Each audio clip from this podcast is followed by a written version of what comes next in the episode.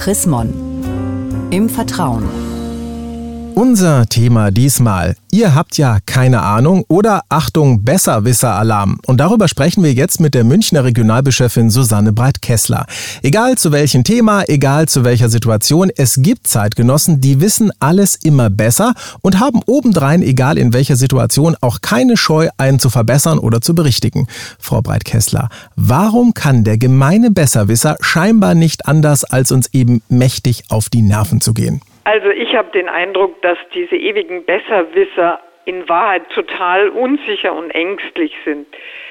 Die haben kein gesundes Selbstbewusstsein, weil sonst kann man das ja eigentlich locker wegstecken, dass irgendjemand anders was falsch sagt und man muss den anderen dann nicht vorführen, sondern vielleicht lächelt man leise in sich hinein und sagt nichts und trägt es einfach mit Fassung, dass hier gerade was Falsches verkündet wird. Also ich habe ja auch so ein bisschen den Verdacht, dass dieser Besserwisser gar nicht so glücklich in seiner Rolle ist und gar nicht so froh ist, dass er mich da andauernd verbessern muss. Ähm, wie geht's denn dem wirklich so im Innersten seines Herzens? Also ich glaube, dass da jemand innerlich rastlos und unruhig ist und immer auf der Lauer liegt, andere zu enttarnen und damit die Situation zu nutzen, um sich selbst in ein glänzendes Licht zu stellen.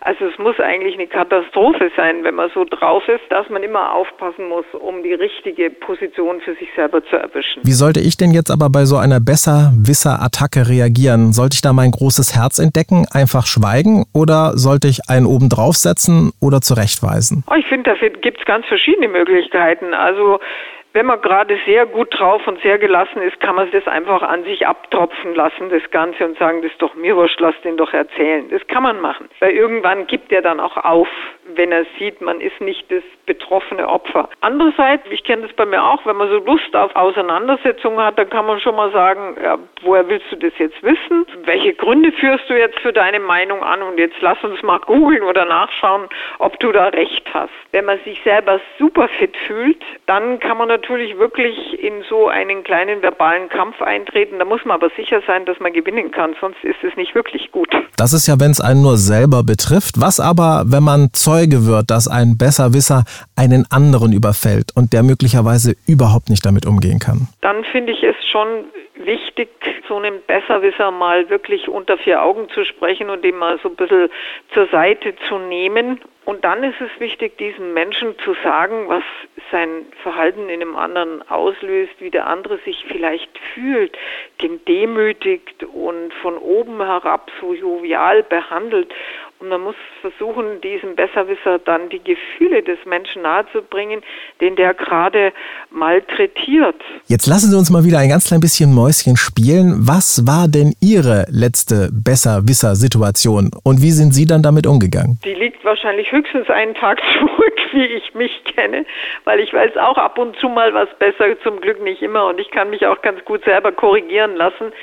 Aber ich habe ein wunderbares Korrektiv zu Hause. Mein Mann sagt immer ganz lieb, besser wiss zu mir, wenn ich mich mal wieder furchtbar wichtig mache. Und dann fällt mir immer ziemlich wenig ein, wenn er das so liebevoll sagt. Dann bin ich sofort entwaffnet. Vielen herzlichen Dank, Frau Breit-Kessler. Und mehr zu diesem Thema. Ihr habt ja alle keine Ahnung. Von und mit der Münchner Regionalbischöfin Susanne Breit-Kessler gibt es auch nachzulesen, nämlich in der neuesten Ausgabe des Magazins Chrismon. Ein Blick in das aktuelle Heft lohnt sich allemal. Sie haben darüber hinaus noch Fragen, Anregungen, dann freuen wir uns auch über eine E-Mail von Ihnen. Schreiben Sie an leserbriefe.chrismon.de. Ich sage derweil Dankeschön fürs Zuhören. Bis zum nächsten Mal. Mehr Informationen unter www.chrismon.de